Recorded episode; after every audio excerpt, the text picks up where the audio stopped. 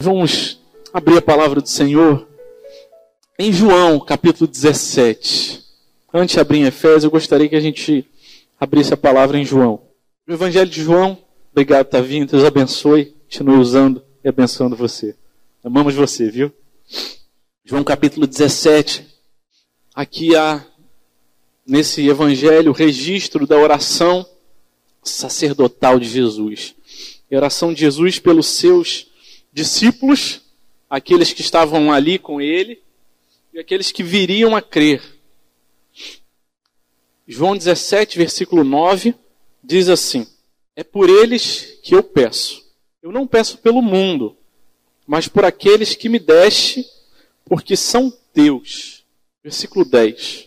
Todas as minhas coisas são tuas, e as tuas coisas são minhas, e neles eu sou glorificado.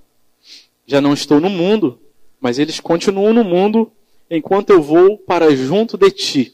Pai Santo, guarda-os em teu nome que me deste, para que eles sejam um, assim como nós somos um. O Senhor Jesus está orando, a oração dele está registrada em João, e a oração que Jesus faz neste lugar não é por poder não é por facilidade, não é por livramento das perseguições, mas o Senhor Jesus ora para que aqueles que o Senhor já havia escolhido, aquele que o Senhor já havia feito a eleição deles antes da fundação do mundo, aqueles que seriam salvos, os chamados santos, separados pelo Senhor, para que eles se tornassem um, assim como o Pai, o Filho e o Espírito Santo não são três pessoas separadas, mas são um só. E Jesus fala: a gente experimenta isso, esse amor perfeito, essa comunhão perfeita, Pai, Filho e Espírito Santo,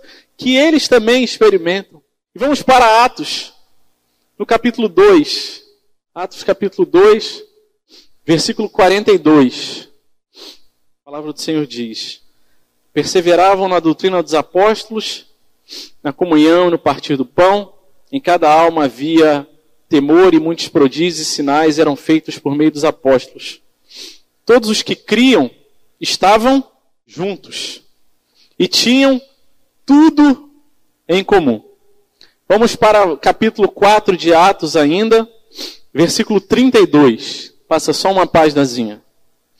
Diz: Da multidão dos que creram, era um o coração e a alma. Ninguém considerava exclusivamente sua nenhuma das coisas que possuía, tudo, porém, lhes era comum. Tudo lhes era comum. Nós temos estudado, refletido, exposto a carta de Paulo aos Efésios e temos insistido nesse tema da unidade. Jesus orou para que a igreja, para que os salvos, a comunidade dos remidos fossem um, em Atos, nós vemos o povo com um só coração, uma só mente, com uma só alma, tudo eles tinham em comum. E quando Paulo começa a sua carta aos Efésios, você já pode ir abrindo lá também, ele faz uma longa exposição ah, nos capítulos 1, 2 e 3 a respeito ah, da obra de Deus e como ele ah, derrubou as barreiras de separação que haviam entre nós e ele, e entre eu e você. A carta de Paulo aos Efésios, de forma especial, fala da grande barreira que havia bem marcada nessa, naquela época, judeus e gentios, em que um não considerava o outro, não dava valor para o outro, mas Deus, ele derrubou essa barreira de inimizade e fez deles um só povo, uma nova humanidade, a igreja do Senhor. E essa obra do Espírito Santo, ela continua. E o registro do capítulo 1, capítulo 2 e do capítulo 3 vão apresentando ah, proposições doutrinárias, ensinamentos, para que a gente saiba por que essa insistência de Paulo a respeito da unidade no capítulo 4 de Efésios. E até o final da carta de Paulo aos Efésios, ele vai depois expor como nós vivemos essa unidade nos nossos relacionamentos. Ele vai falar sobre patrões e empregados, maridos e mulheres, irmãos, irmãs, colegas, irmãos da igreja, pais e filhos. Ele vai nos dando orientações sobre como viver. E para isso ele nos dá capacitação, porque ele veio, se humilhou, foi exaltado e na sua exaltação está sentado e de lá nos dá dons com o Espírito Santo de Deus em nós, para que habilitados por ele, recebendo a competência que vem da parte do Espírito Santo, nós possamos viver essa unidade. Nós não vamos dar conta de viver por nós mesmos essa unidade, esse chamado. Mas Deus nos deu dons e Ele tem propósito nisso. E é justamente sobre o propósito de Deus ao nos dar os dons espirituais é que eu quero conversar nessa manhã com você. Efésios capítulo 4, versículo 7 nos diz assim: a santa palavra do Senhor. E a graça foi concedida a cada um de nós, segundo a medida do dom de Cristo. Por isso diz, quando ele subiu às alturas, levou cativo o cativeiro e concedeu dons aos homens. Ora, o que quer dizer ele subiu, senão que ele também havia descido até as regiões inferiores da terra, aquele que desceu é também o mesmo que subiu acima de todos os céus para encher todas as coisas. E ele mesmo concedeu uns para apóstolos, outros para profetas, outros para evangelistas e outros para pastores e mestres com vistas ao aperfeiçoamento dos santos, para o desempenho do seu serviço, para a edificação do corpo de Cristo, até que todos cheguemos à unidade da fé e do pleno conhecimento do Filho de Deus, ao estado de pessoa madura, à medida da estatura da plenitude de Cristo, para que não mais sejamos como crianças arrastados pelas ondas e levados de um lado para o outro por qualquer vento de doutrina, pelas artimanhas das pessoas, pela astúcia com que induzem ao erro, mas seguindo a verdade em amor, cresçamos em tudo naquele que é a cabeça, Cristo, de quem todo o corpo bem ajustado e consolidado pelo auxílio de todas as juntas, segundo a justa cooperação de cada parte, efetua o seu próprio crescimento para edificação de si mesmo em amor. Amém. Na semana passada nós começamos a expor essa a primeira parte dessa dessa porção, dessa perícope que vai do 7, versículo 7 até o versículo 16, e dissemos explicamos como Jesus ele conquistou esses dons como aquele herói que vem trazendo cativo o cativeiro, aquele que prendia o seu povo. O diabo, a carne e o pecado, eles foram vencidos. E Deus nos deu dons para que vivamos a vida de acordo com o que ele nos propõe, a unidade como corpo de Cristo. Ele tem propósitos ao dar esses dons. E a partir do versículo 11, nós vemos uma lista de dons e depois, a partir do versículo 12, o porquê esses dons e a partir do versículo 14 para que deixemos algumas práticas que antes nós tínhamos. E o que eu quero conversar com você nessa manhã é qual o propósito de Deus ao dar dons para a igreja. Em primeiro lugar, no seu propósito, Deus dá dons para cada membro de acordo com o seu desígnio, de acordo com a sua decisão. Versículo 11 nos diz: Ele mesmo concedeu uns para apóstolos, outros para profetas, outros para evangelistas e outros para pastores e mestres. No versículo 8 ele já havia dito que ele subia às alturas, levou cativo o cativeiro e concedeu dons aos homens. Esse é um estilo de escrita e de discurso do apóstolo Paulo, ter uma ideia em mente, mas ele parece ser invadido por essa ideia e faz um parênteses. E a carta de Paulo aos Efésios faz isso algumas vezes. E ele, antes de explicar a ideia principal, ele explica uma ideia anterior. E ele fala, e pela graça que foi concedida, e ele diz como esses, dois, esses dons foram conquistados para serem distribuídos.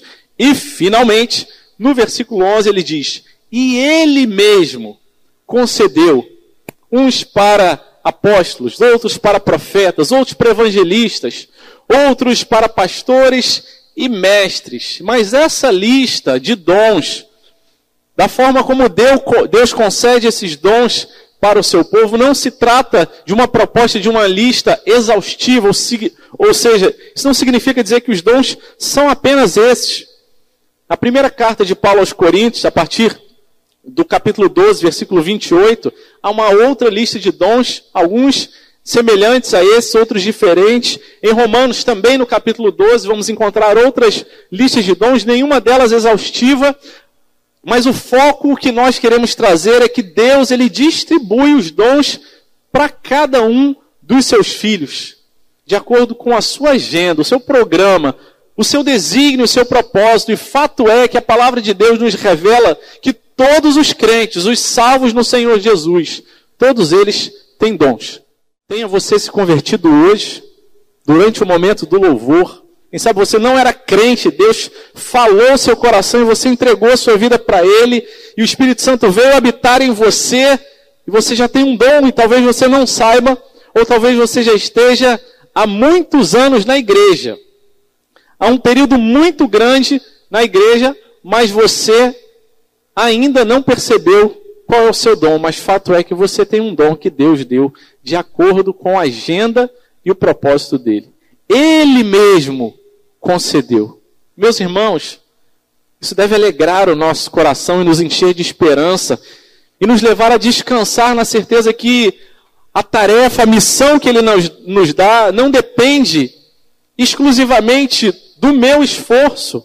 Deus nos dá a possibilidade de tendo aquilo a ser feito, aquilo que Deus coloca em nossas mãos, fazermos, mas o sucesso, o êxito no nosso empreendimento de obedecer a Deus não depende uh, somente de nós, mas o Espírito Santo que concede dons ao seu povo, nos dá dons para que possamos preservar esta unidade. É o que o apóstolo Paulo fala ali no capítulo 4 de Efésios, versículo 3, fazendo de tudo ou trabalhando diligentemente para preservar a unidade do Espírito. E a palavra de Deus nos ensina que todos nós temos dons. Algum dom. Talvez você não saiba qual é o seu dom ainda, mas você tem. E não há ninguém que tenha todos os dons. Eu tenho todos os dons, eu sei fazer todas as coisas. Não há ninguém que tenha todos os dons. Isso nos leva ao raciocínio, à conclusão simples de que se eu não tenho todos os dons, mas se todos os dons são necessários, obrigatoriamente isso significa dizer que eu preciso dos meus irmãos e das minhas irmãs nessa edificação do corpo. Porque naquilo que eu não der conta, o Espírito Santo vai usar outra pessoa para que a unidade seja preservada. E o intento, o propósito, o plano de Deus seja plenamente realizado. É Ele mesmo quem concedeu dons a cada um. A imagem mental que pode nos ajudar nessa hora é de um grupo de pessoas enfileiradas diante de um terreno vazio, e a essas pessoas é apresentada a proposta da construção de uma casa. E há ali diante delas uma planta, um projeto com cada fase daquela construção, e aquela casa é um edifício único. E naquela fila as pessoas estão de mãos vazias, estendidas, e o dono da obra dirige-se a cada uma daquelas pessoas, não de acordo com aquilo que elas julgam que talvez sejam capazes, mas de acordo com aquilo que o dono da obra definiu que cada um deve uh, fazer. Talvez vamos pensar naquelas pessoas que são mais fortes uh, fisicamente, com músculos mais definidos, e pensamos, não, esse aqui vai ganhar uma marreta. Mas Deus resolve dar para aquela pessoa um pincel pequenininho para fazer reparos. Para outra, entrega um serrote, um martelo, uma furadeira, uma colher de pedreiro, uma enxada, e para cada um vai sendo dado um instrumento e uma ferramenta diferente, e nenhuma pessoa da fila fica sem um instrumento, sem a sua ferramenta. Assim são os dons de Deus para cada um de nós, e quanto mais habilidade Quanto mais praticarmos, exercitarmos esses dons, maior habilidade teremos e mais o nome do Senhor será glorificado em nossas vidas. Ele mesmo concedeu dons. E os dons são diferentes. E por isso ele diz: para uns, ele definiu, concedeu para uns para apóstolos, outros para profetas. Mas ele não diz para todos como apóstolos, para todos mestres, para uns sim, para outros não. E essa lista aqui, ela traz esses dons, e esses dons dados de acordo com aquilo que Deus definiu. E se é aquilo que Deus definiu, não é por causa da nossa competência, do nosso perfil, das nossas habilidades naturais, a glória é toda dele. Quanto mais exercitarmos esses dons, maior glória nós daremos. E mais plenitude da presença do Senhor experimentaremos, porque foi para isso que nós fomos criados, para glorificar o nome do Senhor. 1 Coríntios capítulo 12, versículo 18, que é um texto que vem antes da lista de dons de 1 Coríntios 12, ele diz: Mas Deus dispôs os membros, colocando cada um deles no corpo como ele quis.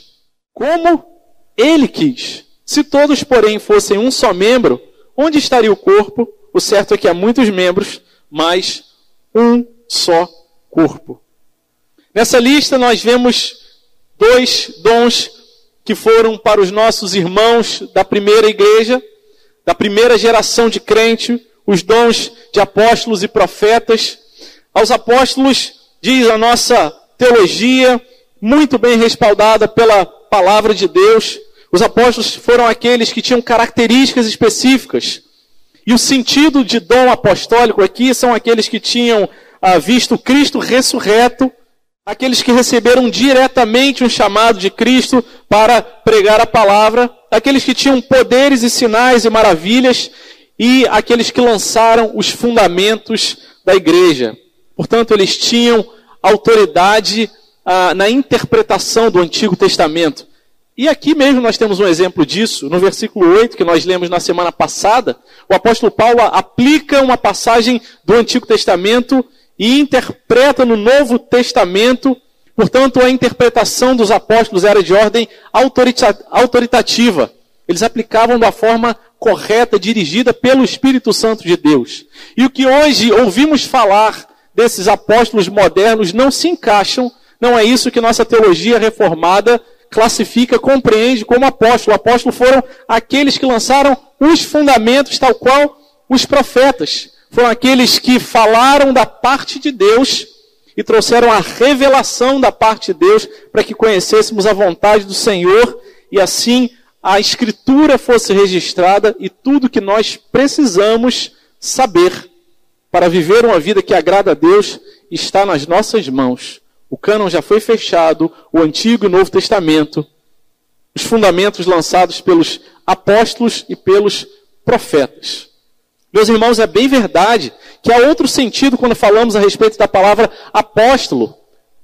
Apóstolo pode ser traduzido como missionário, como enviado, e num sentido, nesse sentido, nós podemos dizer, não, fulano é um apóstolo que é enviado da parte de Deus, mas não no sentido neotestamentário, não no sentido que a Bíblia nos ensina como dom apostólico, tampouco de profetas. Os profetas foram aqueles que lançaram aqueles fundamentos, é o que nos diz Efésios capítulo 2, versículo 20, ah, edificado sobre o fundamento dos apóstolos e profetas, sendo ele mesmo Cristo a pedra angular. E a exortação da palavra de Deus é que nós dependamos da palavra. Isso não significa dizer que alguém não pode trazer uma palavra de sabedoria, de encorajamento para você hoje em dia, mas significa dizer que nosso coração, nossa mente não pode estar naquela a palavra que a pessoa diz, eu tenho uma revelação nova de Deus a respeito da sua vida. Não. E se o nosso coração balança com isso e acha que depende de outra revelação, que Deus tenha misericórdia de nós, porque tudo que nós precisamos já foi revelado. E os fundamentos já foram lançados pelos apóstolos e pelos profetas.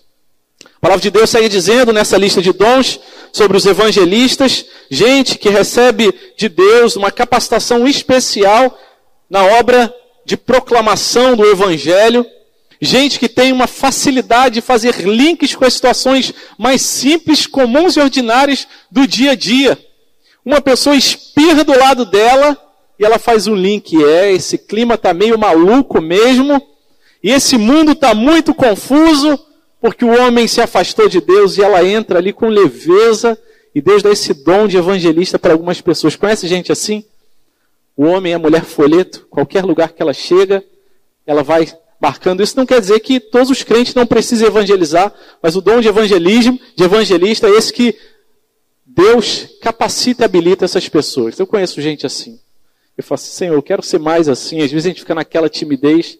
E ele fala justa, é, finalmente, nessa lista de pastores e mestres.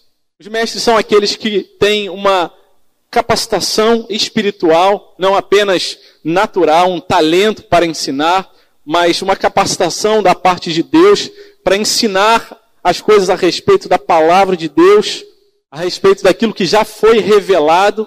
E nesse sentido, os mestres são profetas, porque falam aquilo que Deus já falou, são a boca de Deus, não porque receberam uma nova revelação, mas porque expõem aquilo que já foi ah, revelado. Os profetas são, ah, foram aqueles homens que receberam a revelação, registraram, e a atividade profética, cada domingo temos uma atividade profética nesse púlpito, com temor e tremor diante de Deus, quando expomos aquilo que já foi revelado. Não há nada novo, mas o que foi revelado. E finalmente a lista fala sobre os pastores, o dom pastoral. O dom daquele que olha e vê. Olha e vê. Recentemente foi lançado um novo filme da série Avatar. Não sei quantos viram não vai ver com sono porque é um filme bem grande. Mas uma das cenas dos filmes, eles, aqueles homenzinhos azuis ali, eles se comunicam um com o outro e ele chega e fala assim: Eu vejo você. Ele não está falando eu enxergo você, mas eu olho para você e eu estou vendo você. Eu vejo você como alguém destacado da multidão. O dom pastoral se trata também disso, de olhar e enxergar às vezes aquele que está triste, que ninguém percebeu, que sorriu para todo mundo, e Deus mostrou que aquela pessoa deu sensibilidade para a gente perceber que aquele sorriso não parece tão sincero assim. Mas é não só aquele que vê, mas aquele que com temor e tremor ensina, exorta, protege. E essa, dos nomes aqui citados de dons, apóstolos, profetas, evangelistas, mestres, é a única palavra que é usada como uma metáfora, uma comparação de uma atividade que existia no Antigo Testamento como uma atividade ordinária, cotidiana, que era atividade de pastor que cuidava de ovelhas. E Jesus é chamado o bom pastor, e é aquele que nos guia, que nos ensina, que nos exorta, que nos corrige, que nos protege.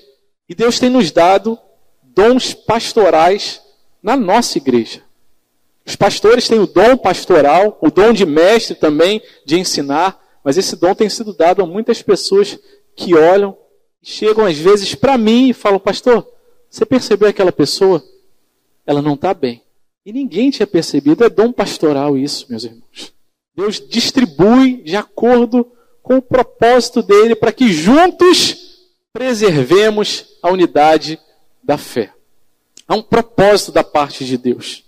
1 Pedro capítulo 4, versículo, de, eh, eh, versículo 10 diz: Sirvam uns aos outros, cada um conforme o dom que recebeu, como encarregados, responsáveis de administrar bem a multiforme graça de Deus. Cada um tem a responsabilidade de servir conforme o dom que recebeu. Se você não recebeu um dom que você gostaria de receber, não fica aflito. Ah, eu queria ter aquele dom. Não. Deus te deu outros dons. E se você recebeu um dom da parte de Deus que falou, eu não queria esse dom, descansa também. O nosso Pai amoroso concede de acordo com o desígnio dele, com a agenda e o propósito dele. E coloque esse dom em prática. Sirva uns aos outros cada um conforme o dom que você recebeu.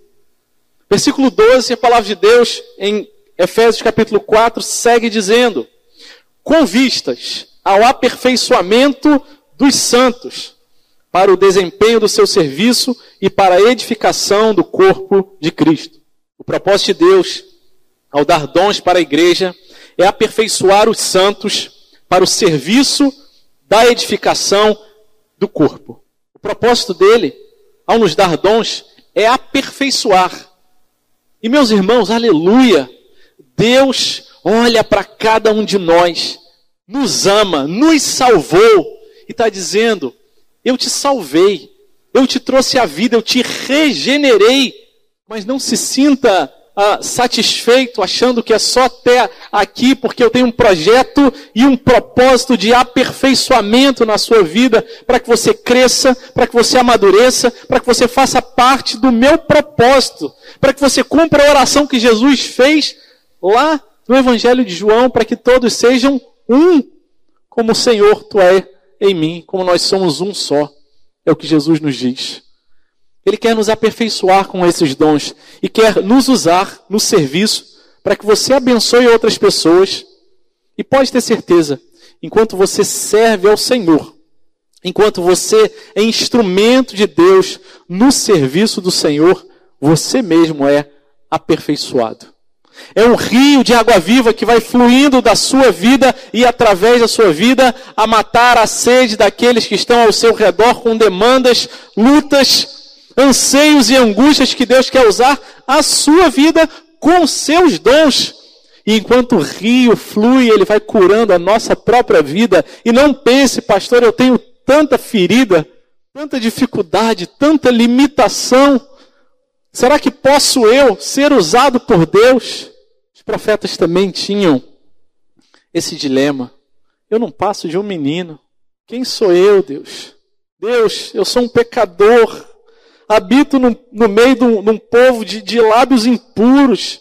E Deus está falando, meus filhos, vocês são o que eu chamo dos santos. E é assim que o apóstolo Paulo abre a carta aos Efésios dizendo: a minha saudação é para os santos, não aqueles que são perfeitos, mas aqueles que foram separados, reservados, consagrados para o trabalho de Deus. Essa palavra aperfeiçoamento, ela só é usada no Novo Testamento, esse verbo lá em Marcos, no capítulo 1, versículo 19, quando os discípulos estão saindo da, do mar depois de uma noite de pescaria, e eles estão ali consertando as suas redes de pesca. Onde aquelas redes estão sendo aperfeiçoadas, mostrando para cada um de nós que nós também temos os nossos rasgos da nossa rede, do nosso coração, e Deus está falando: olha, vocês vão consertar as redes uns dos outros nessa rede de relacionamentos para que vocês sejam aperfeiçoados. E aqueles homens que consertavam as redes depois da pescaria, eles iam lavar as redes e costurar novamente, porque quando eles puxavam os peixes, aqueles peixes eles vinham ali sendo arrastados e um pouco da pele, um pouco da carne dos peixes ficava ali naquela rede e se aquela rede não fosse lavada, se não fosse costurada novamente, aquela carne apodreceria e apodreceria a rede.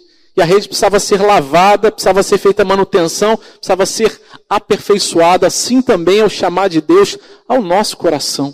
Para que a gente possa, uns nos corações dos outros, conforme o dom que Deus deu para você, a capacidade, a habilitação, o talento espiritual, Aquilo que você tem, que Deus colocou nas suas mãos para você fazer, o jeito que só você tem, a percepção que nenhuma outra pessoa consegue ter, a não ser você. É isso que Deus quer usar para aperfeiçoar a vida dos santos, aqueles que estão ao seu redor. Quanto maior a convivência, maior a responsabilidade a gente tem de ser usado por Deus nesse aperfeiçoamento. Isso significa que, maridos, grande responsabilidade vocês têm. Esposas, tarefa grande é dada a vocês de aperfeiçoar os seus maridos, orarem por eles. Maridos, a gente precisa aprender a pedir perdão. A gente é bruto muitas vezes. A gente quer resolver as coisas do nosso jeito. E a gente precisa falar, Deus, tem misericórdia. Se você não está dando conta, pede ajuda. Tem gente com dom pronto para servir ao Senhor. Pais, Deus conta com vocês para ministrar na vida dos seus filhos. Filhos, Deus quer que vocês intercedam e sejam luz na vida dos seus pais. A nossa convivência na igreja é muito importante, mas acaba que a nossa convivência é tão rápida, às vezes aos domingos, em algumas ocasiões, mas é a nós, é dada essa responsabilidade de intencionalmente viver nessa comunhão. E o mundo, a dinâmica da modernidade, parece que nos afasta cada vez mais uns dos outros. E o chamado de Deus é, lembrem, o propósito de Deus ao dar os dons é aperfeiçoar os santos para o serviço da edificação. Deus quer nos tornar cada vez mais perfeitos, não para que a gente seja aqueles que enchem o peito e dizem: Olha como eu estou bonitinho agora, como eu estou maduro espiritualmente, como nada me abala. Mas a capacitação é para que a gente aprenda com o nosso Salvador e que nos leve ao serviço. Com os imaturos, com os chatos, com os que falam mal da gente, com os que demoram a aprender, porque nós somos esses imaturos, chatos, demorados a aprender, de coração e de serviço, muitas vezes endurecido, mas que Deus quer usar os outros, cada um com seus dons, para nos aperfeiçoar para a glória dele. Como ferro afia o ferro, é o que diz a palavra do Senhor. Assim o irmão vai abençoando e vai ajudando o outro a ser a, afiado para a glória de Deus. Sobre os dons e os serviços, antes de passar para o próximo e último ponto, quero trazer uma reflexão ainda. Você tem consciência de verdade de que Deus deu dons para você? Deus deu responsabilidade no reino dele para você? Imagine a situação. Você está aqui na igreja durante a semana e os pastores não estão, não tem nenhum presbítero, não tem nenhum diácono na igreja. Mas entra alguém na igreja e fala: Poxa, eu preciso de uma oração, eu preciso de uma orientação. Qual que é a nossa reação natural? Não precisa responder para mim, mas responde com sinceridade para o seu coração. Ah, pastor, tinha que estar tá aqui para orar por essa pessoa. Cadê o presbítero que não aparece aqui para dar um conselho e fazer uma oração por essa pessoa? Será que seu coração responde? Eu estou aqui. Eu posso orar por você. Pelo menos fala que eu estou escutando, eu posso acolher a sua demanda. Os dons nos foram dados para nos aperfeiçoar para o serviço. Precisamos ter esse coração disposto. Sim, os pastores estão sempre, sempre que a gente pode, a gente está na nossa agenda durante a semana na igreja. Mas como é que é o nosso olhar para nossa responsabilidade? O pastor é que é pago para fazer isso.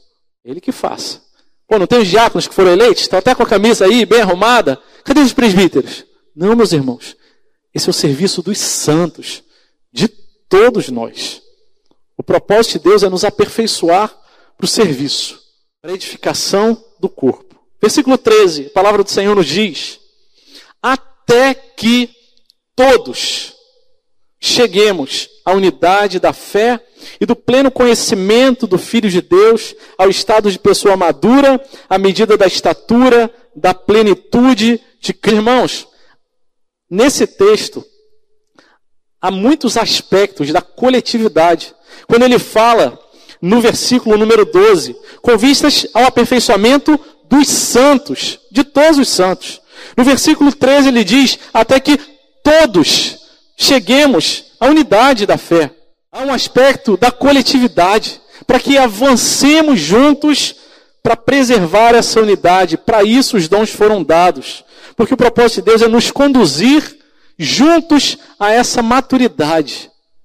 E sim, nós podemos nos inspirar nos nossos irmãos, nós podemos olhar e aprender com o exemplo de cada um de nós, mas o nosso alvo, a nossa meta, aquilo para o qual graciosamente fomos alcançados, o nosso objetivo é chegarmos à maturidade de Cristo, até que todos cheguemos à unidade da fé. Da fé e do pleno conhecimento do Filho de Deus. Até a perfeita, diz a revista atualizada, até a perfeita varonilidade, até o estado de maturidade. Você está satisfeito com a sua condição, com a sua maturidade espiritual? Você acha que você já aprendeu tudo? Não, já está bom para mim, eu já sei. Isso aí o pastor está falando, estou graduado nisso daí.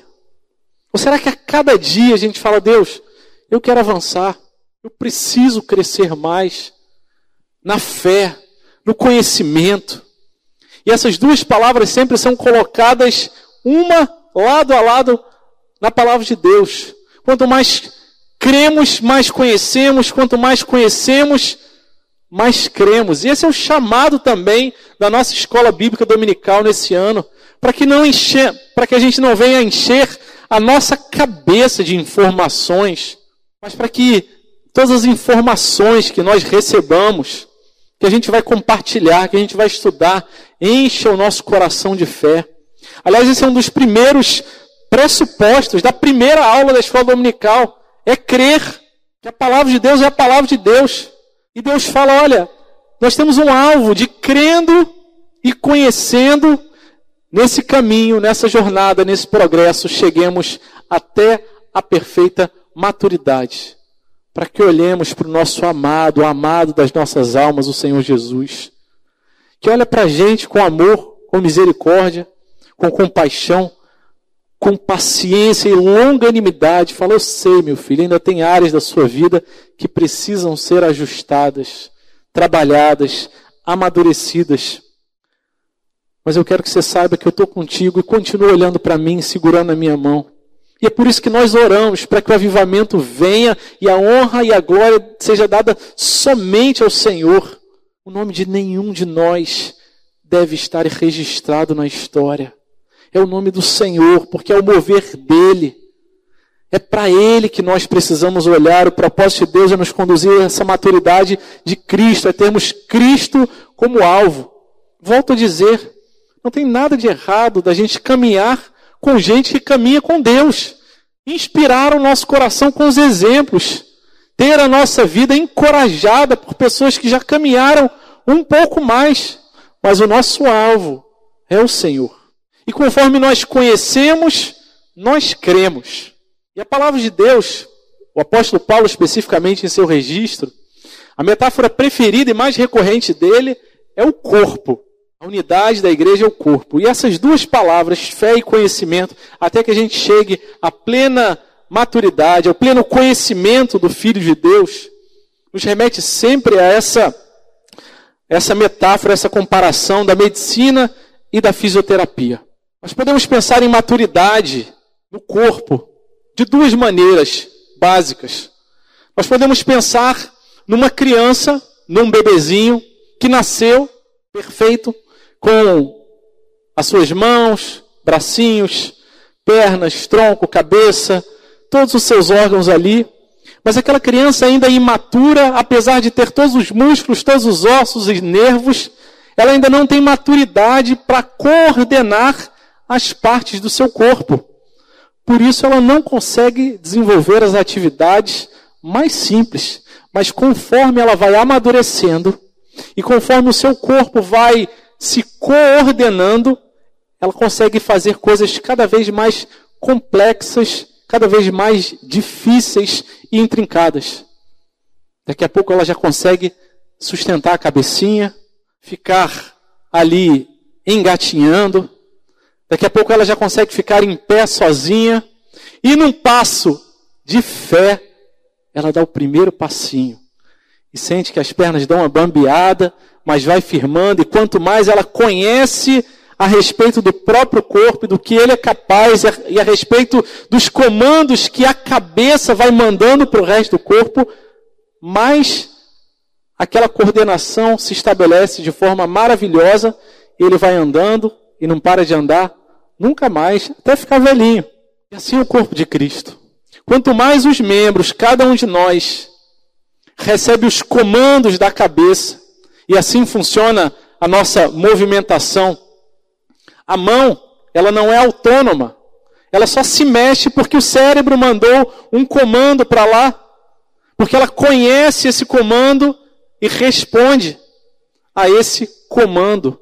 É o que Deus fala para cada um de nós. A outra situação, a primeira é uma criança que vai amadurecendo. A outra situação em que o corpo ele precisa amadurecer, ele precisa voltar à sua coordenação, é quando temos algum tipo de acidente, seja a nível central, um AVC, um isquemia, quando temos um trauma, alguém sofre um acidente, cai de moto, precisa fazer algum tipo de cirurgia, e aquele membro que era tão ativo, Aquele que funcionava tão bem, de repente, ele mais uma vez precisa voltar a se reabilitar. E gente que tem lesão parcial na coluna, que não rompe completamente as fibras ali nervosas, em algumas situações consegue reaprender a andar. É preciso tempo para restauração, nós sabemos disso. Mas aquela pessoa que começa a andar, que reaprende aquelas atividades que ela já sabia antes, ela tem um alvo. Eu sei o que, que eu quero. Tem um lutador de arte marcial já falecido, Bruce Lee, e ele tem uma história muito interessante. Ele era um grande lutador, né, também envolvido com, com cinema e etc.